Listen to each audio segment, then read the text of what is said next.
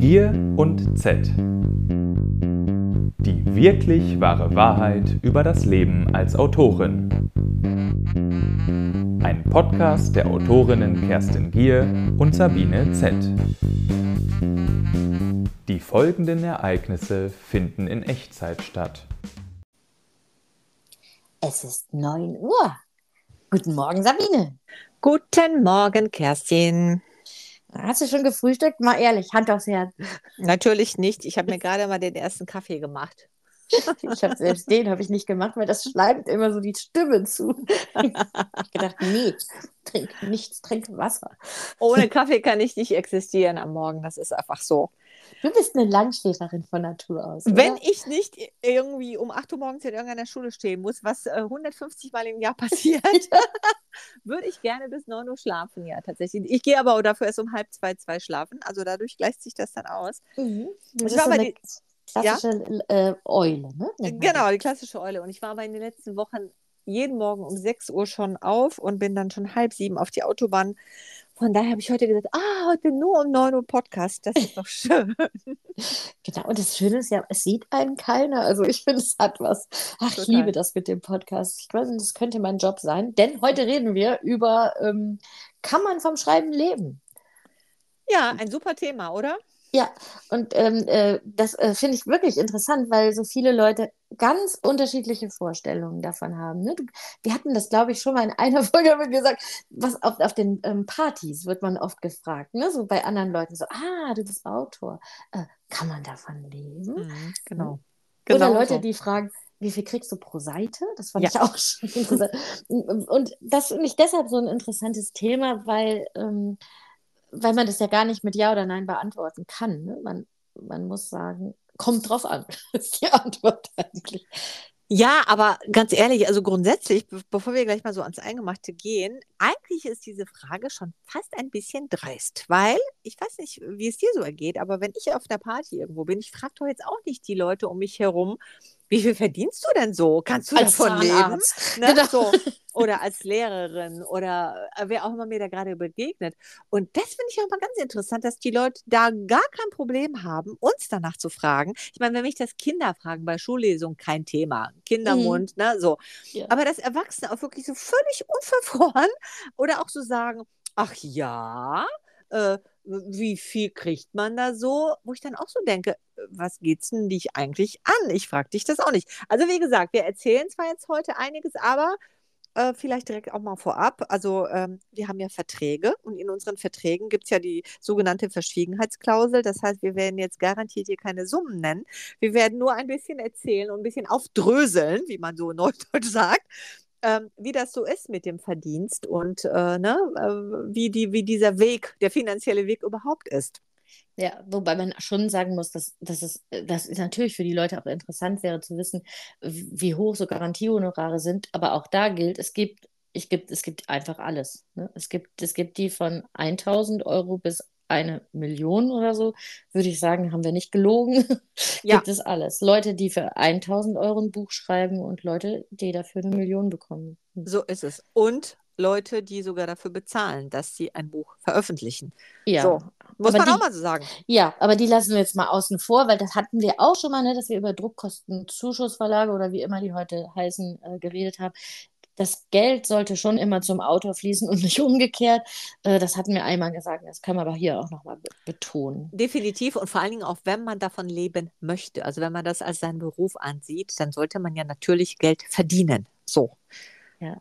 Aber vorneweg auch nochmal, wenn man jetzt einen super guten Job hat, man Mhm. hat einen, ähm, einen Job, äh, der gut bezahlt wird, aber äh, man ist vielleicht nicht ganz glücklich damit und man hat den großen Traum, ein Buch zu schreiben, dann wäre es, glaube ich, ziemlich dumm, zuerst den Job zu kündigen und dann zu versuchen, ob man, ja, also jetzt rein, rein praktisch gesehen, ist es Gold wert, einen Job zu haben, den, den, der deine Miete bezahlt, der deine Kosten deckt. Und dann müsstest du dir zusätzlich die Zeit zum Schreiben abzwacken. Ich persönlich keine Ahnung, wie die das dann machen, aber es machen ja sehr viele Leute. Die stehen morgens früh auf, die schreiben vor ihrem Brotjob morgens eine Stunde an ihrem Roman und äh, kriegen es auch irgendwie gebacken, keine Ahnung wie. Große Bewunderung dafür, aber es ist auch klug. Weißt du, weil du eben nicht weißt, ob das klappt, ob das funktioniert. Und so ein Brotjob, puh. Du, definitiv. Und also selbst wir als Autorinnen, die, man muss es mal so sagen, die auch schon lange dabei sind, ähm, wir wissen trotzdem immer noch nicht, wird sich mein nächstes Buch wirklich gut verkaufen, wird es ankommen, wie, wie, wie viel Geld wird es mir denn am Ende bringen? Weil äh, das Thema Vorschuss, wie der Name schon sagt, Vorschuss bedeutet ja nicht, dass es ähm, äh, dass es eine Summe ist, die wir jetzt kriegen und danach verdienen wir nur noch an, am Verkauf, sondern dieser Vorschuss will ja auch erstmal eingespielt werden. Das wissen viele auch nicht. Aber lass uns doch mal ganz von vorne loslegen.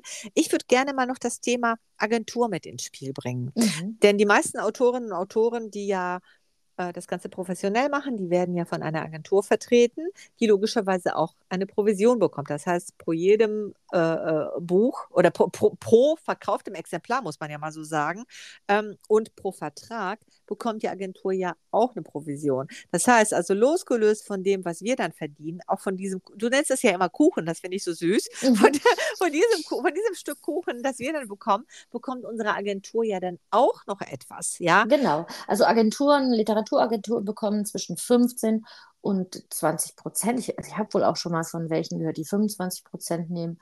Aber also 15 Prozent ist, glaube ich, so das, das, das, das, das was, was das wir Übliche. so nehmen. Das, ja, ja, das genau. Übliche, ja, das ja. Korrekte. Und ähm, 15 Prozent ähm, plus diesen ganzen Steuer, Mehrwertsteuer, äh, Umsatzsteuerkram, das, das habe ich irgendwie nie drauf, aber das muss man irgendwie auch immer noch mit einrechnen. Definitiv. Das heißt also, alles das, was wir verdienen, ist schon mal erstmal grundsätzlich brutto, denn wir sind ja äh, dann freiberuflich oder eben selbstständig in dem Moment und wir müssen das Ganze ja auch versteuern. Das kommt ja auch noch dazu. Ne? Genau, das ist äh, genau, das ist ja, du hast brutto wie netto. Also wenn du angestellt bist, dann zahlt schon mal jemand deine Krankenversicherung, dann zahlt, ne, so das geht genau. alles ab und genau. das Geld, was am Ende übrig bleibt, ähm, kannst du auch wirklich ausgeben. Natürlich musst du es für deine Miete ausgeben und für Strom, Wasser, Gas, aber trotzdem ähm, äh, ist das netto, ein richtiges Netto. Und wir kriegen das Geld, das hört sich erstmal vielleicht dann mehr an, aber äh, da muss man sich noch krankenversichern und die Künstlersozialkasse und was es eben sonst noch alles gibt. Richtig. Und du musst ja auch noch irgendwas zu essen haben und vielleicht auch ab und zu mal was anziehen.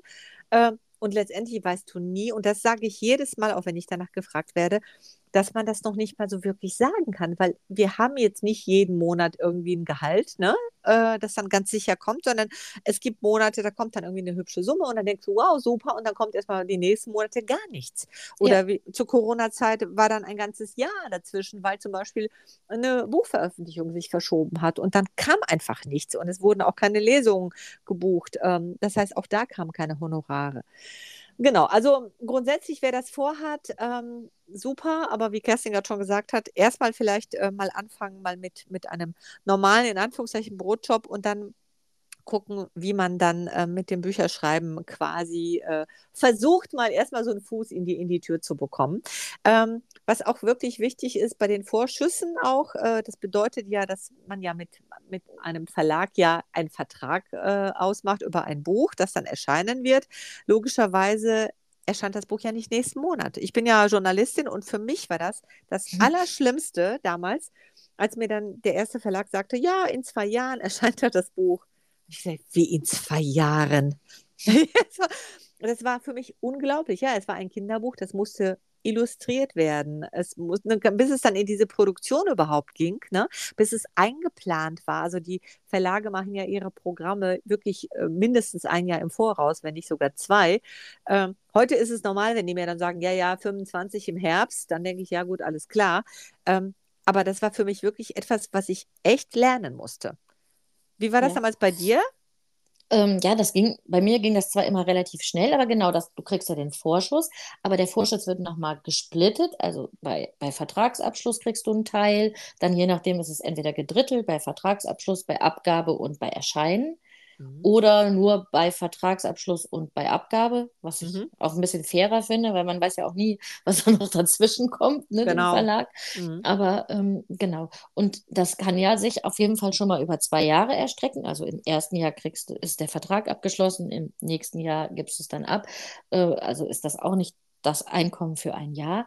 Und du musst überhaupt immer aufs Jahr gerechnet rechnen. Ne? So, ich, also es gibt auch kein, kein Mindestgarantiehonorar, also dass man jetzt sagt, also auf jeden Fall zahlen wir hier jedem Autor eine Mindestsumme. Das gibt es einfach nicht. Es gibt auch Autoren, die sagen, ach, das Geld ist mir eigentlich egal, Hauptsache es wird veröffentlicht und die kannst du immer ein bisschen günstiger kriegen. Und der Verlag muss halt kalkulieren.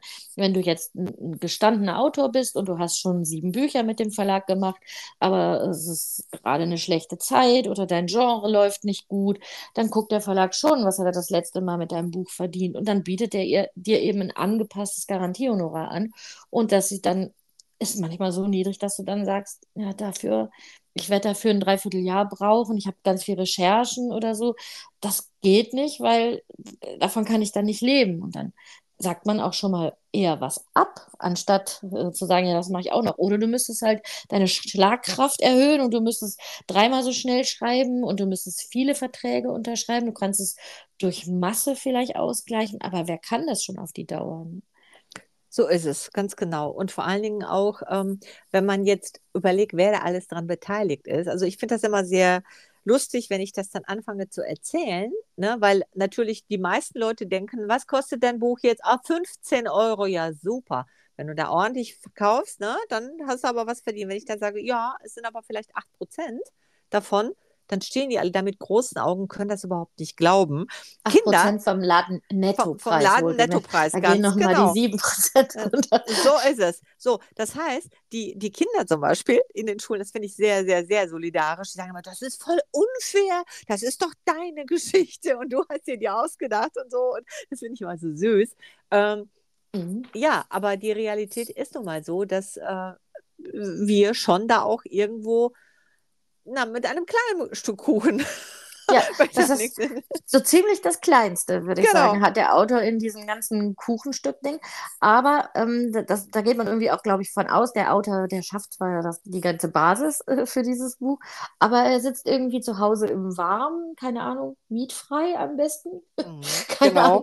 Irgendwie so denkt man vielleicht am wenigsten, der hat am wenigsten Kosten. Ich meine, beim Buchhandel wissen wir es ja, der hat eine Ladenmiete zu äh, erbringen und so. Der hat halt einfach wirklich äh, eine Menge Menge Kosten, Personalkosten und einfach andere Dinge. Und dann gibt es ja noch die Barsortimenter. Das sind dann diese Großhandel, nenne ich die jetzt mal. Ähm, die, die kriegen ja schon mal die Bücher zu einem anderen Rabatt und verkaufen sie dann weiter an den Buchhandel, so, sodass man so einen Zwischenhändler hat. Aber man kann als Buchhändler auch direkt beim Verlag kaufen.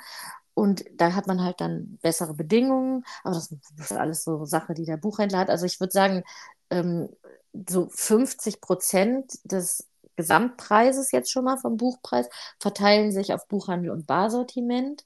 Ja, so mhm. Pi mal Daumen, die Zahlen mhm. sind jetzt nicht mit Komma oder so hinten so ausgerechnet. Ähm, 5 bis 10 Prozent auf den Autor, ne, so. Mhm.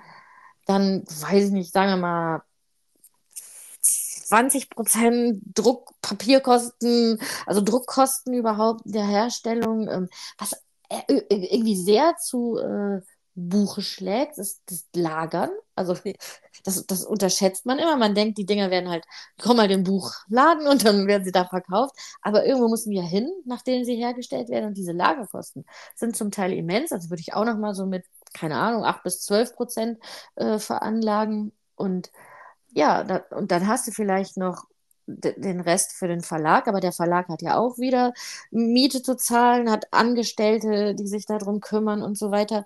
Also ja. Ja, das, das Lektorat, ne? Der, äh, das Marketing, äh, die Presseabteilung, das Cover, Ach, ja, genau, richtig. Gestaltung, Illustration.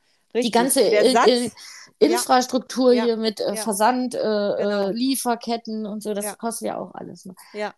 Also auf jeden Fall, um es mal jetzt mal wirklich zu sagen, ähm, äh, es ist schon so, dass wir, du hast es neulich so schön gesagt, du siehst dich als Geschäftsfrau, weil wir natürlich gute Sachen selber gut aushandeln müssen oder auch eben unsere Agenturen. Ne?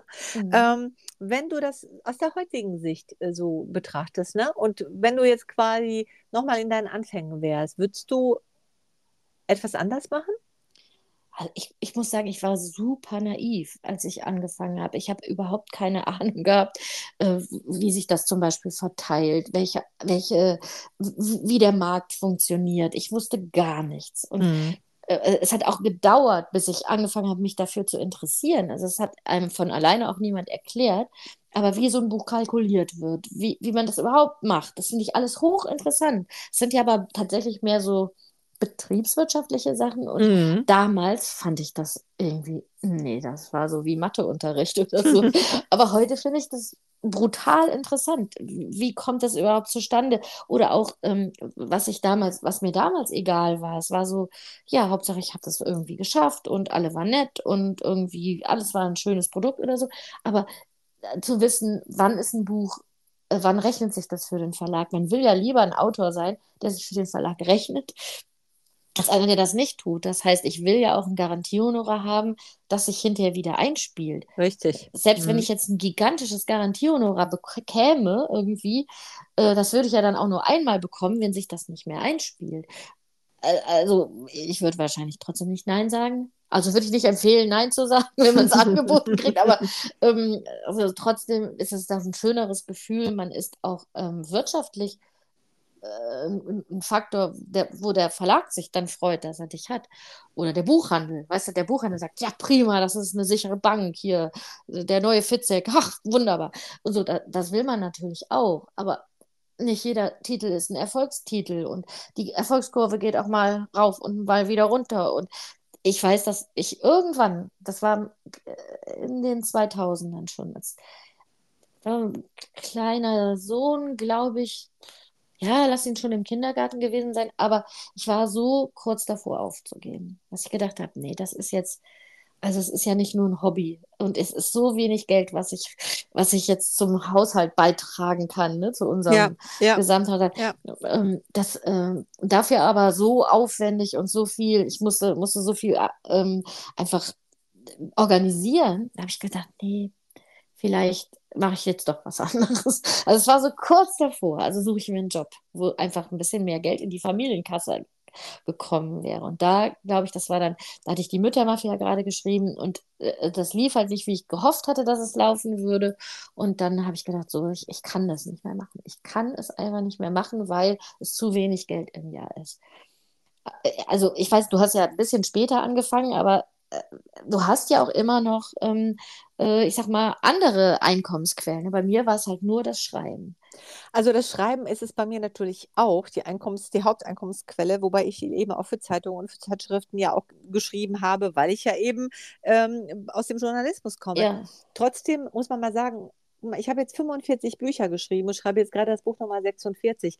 Ähm, ich schreibe drei bis vier Bü Bücher pro Jahr, weil ich ja quasi logischerweise nicht von einem Kinderbuch, ich rede jetzt mal von einem Kinderbuch, ja, ja, ja. alleine leben kann. Und auch wenn ich das Glück hatte, dass das eine oder andere Buch sich super verkauft hat oder auch übersetzt worden ist, äh, in andere Sprachen, wo dann auch quasi über die Lizenzen ja auch prozentual was reinkommt. Trotzdem würde das einfach nicht reichen. Also man kann sich nicht auf zwei, drei Büchern einfach ausruhen, sondern man muss schon irgendwie auch mal weiterkommen, weil nur die Summe am Ende entscheidet. Und ich mache ja so viele Schullesungen, nicht nur, weil mir das auch diesen wirklich Spaß macht, das tut es sehr und ich mache das ja wirklich gerne, aber weil es logischerweise auch eine Einnahmequelle genau, ist. Genau, und das ne? ist ja auch ein Standbein, das meinte ich. Richtig, damit, richtig. Also, dass du, mhm.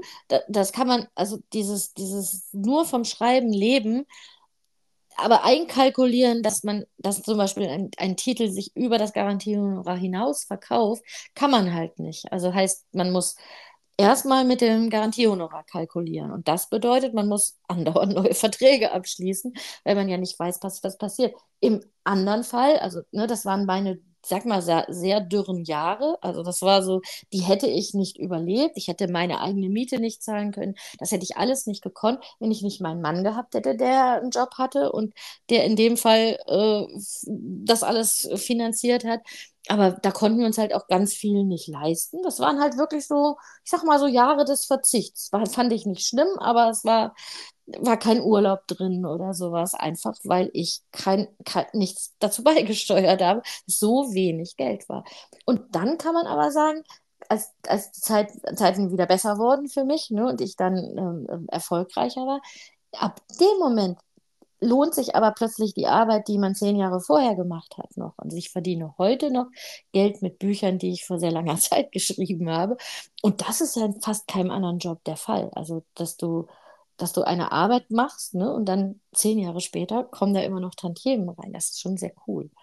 Absolut. Und was man auch sagen muss, ne, es, es ist natürlich irgendwie auch unsere Leidenschaft. Ne? Das ist ja auch so diese, du sagst ja mal so schön Berufung und das, da ist was Wahres dran. Also wenn es nur darum gehen würde, Geld zu verdienen, dann müsste man vielleicht sagen, nein. Äh, mhm. dafür das müsste man. Ne? Ja.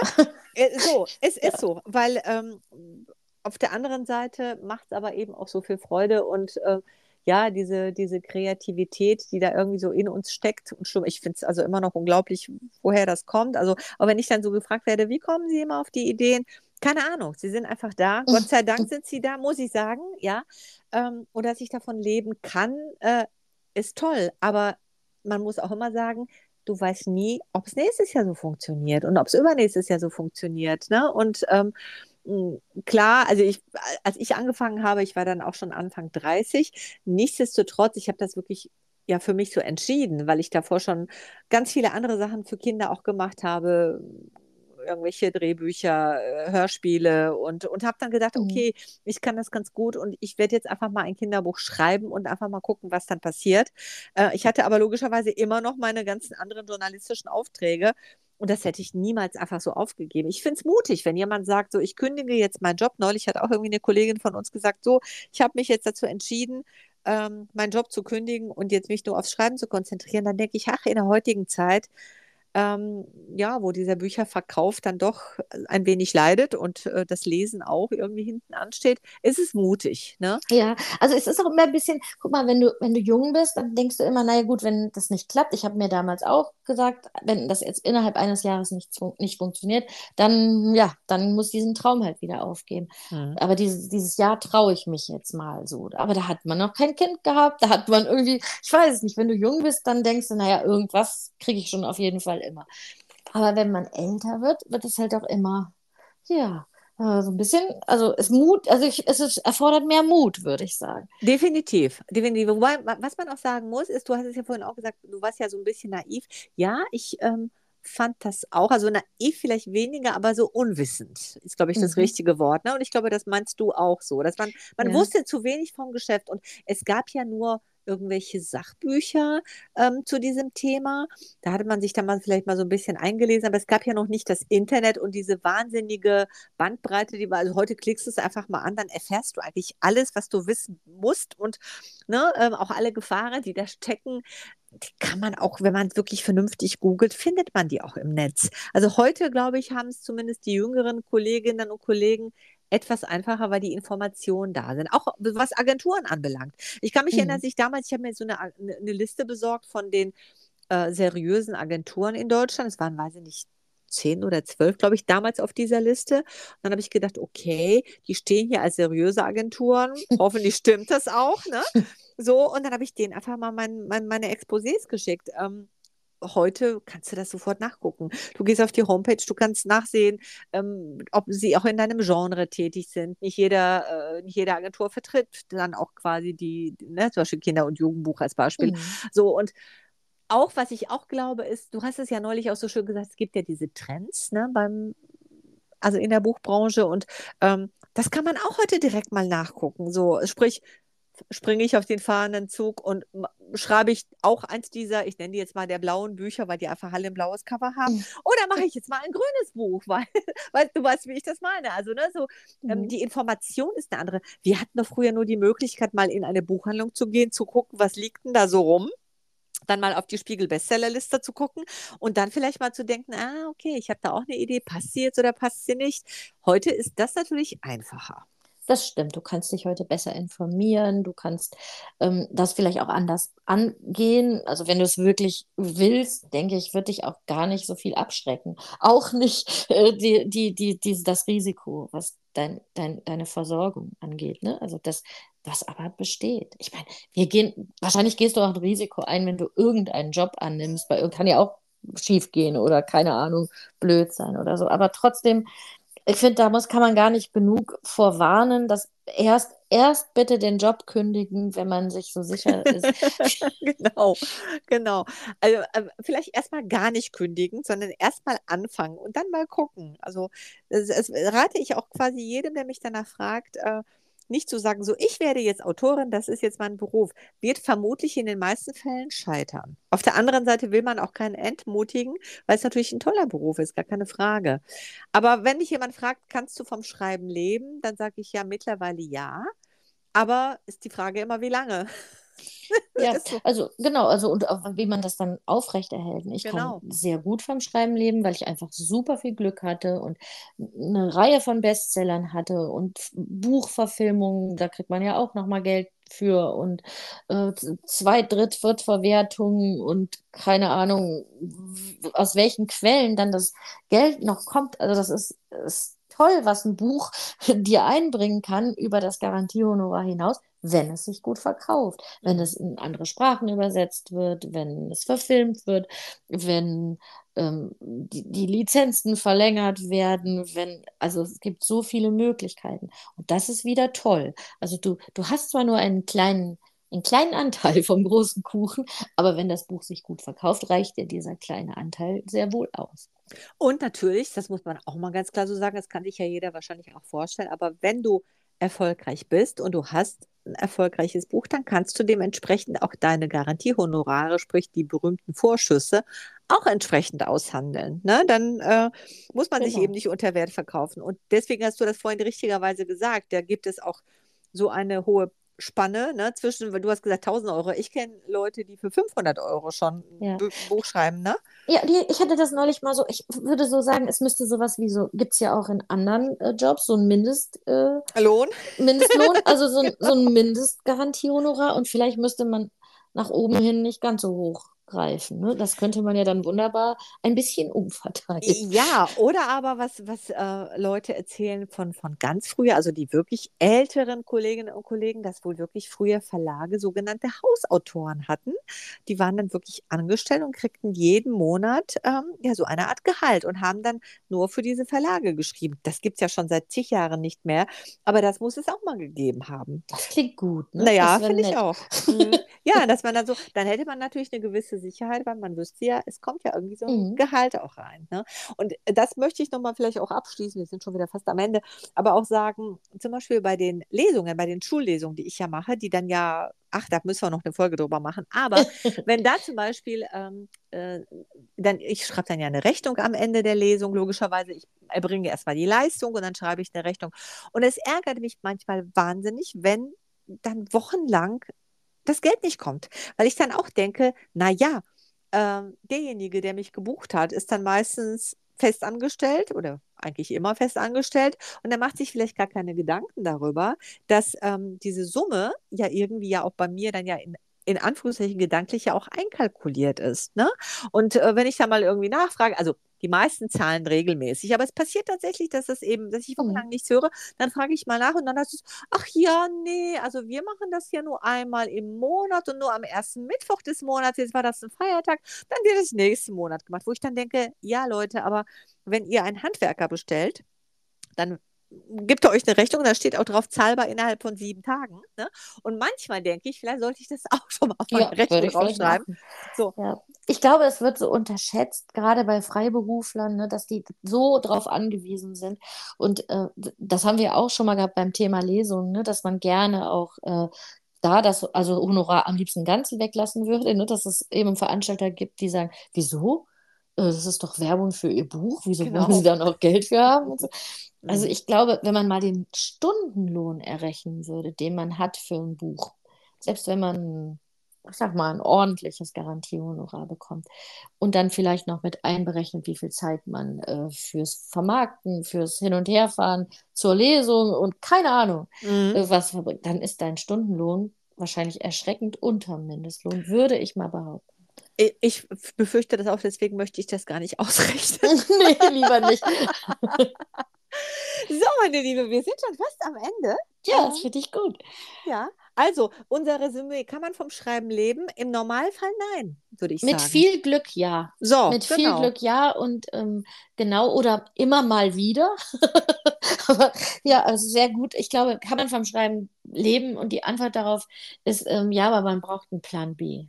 Oder so. Das, das finde ich ist ein sehr, sehr schönes Ende. So, liebe Kerstin, und jetzt hauen wir in die Tasten, ne, damit Ja. wieder Geld reinkommt. genau, so machen wir das. Einen schönen Tag wünsche ich dir. Wünsche ich Tschüss, dir. Tschüss.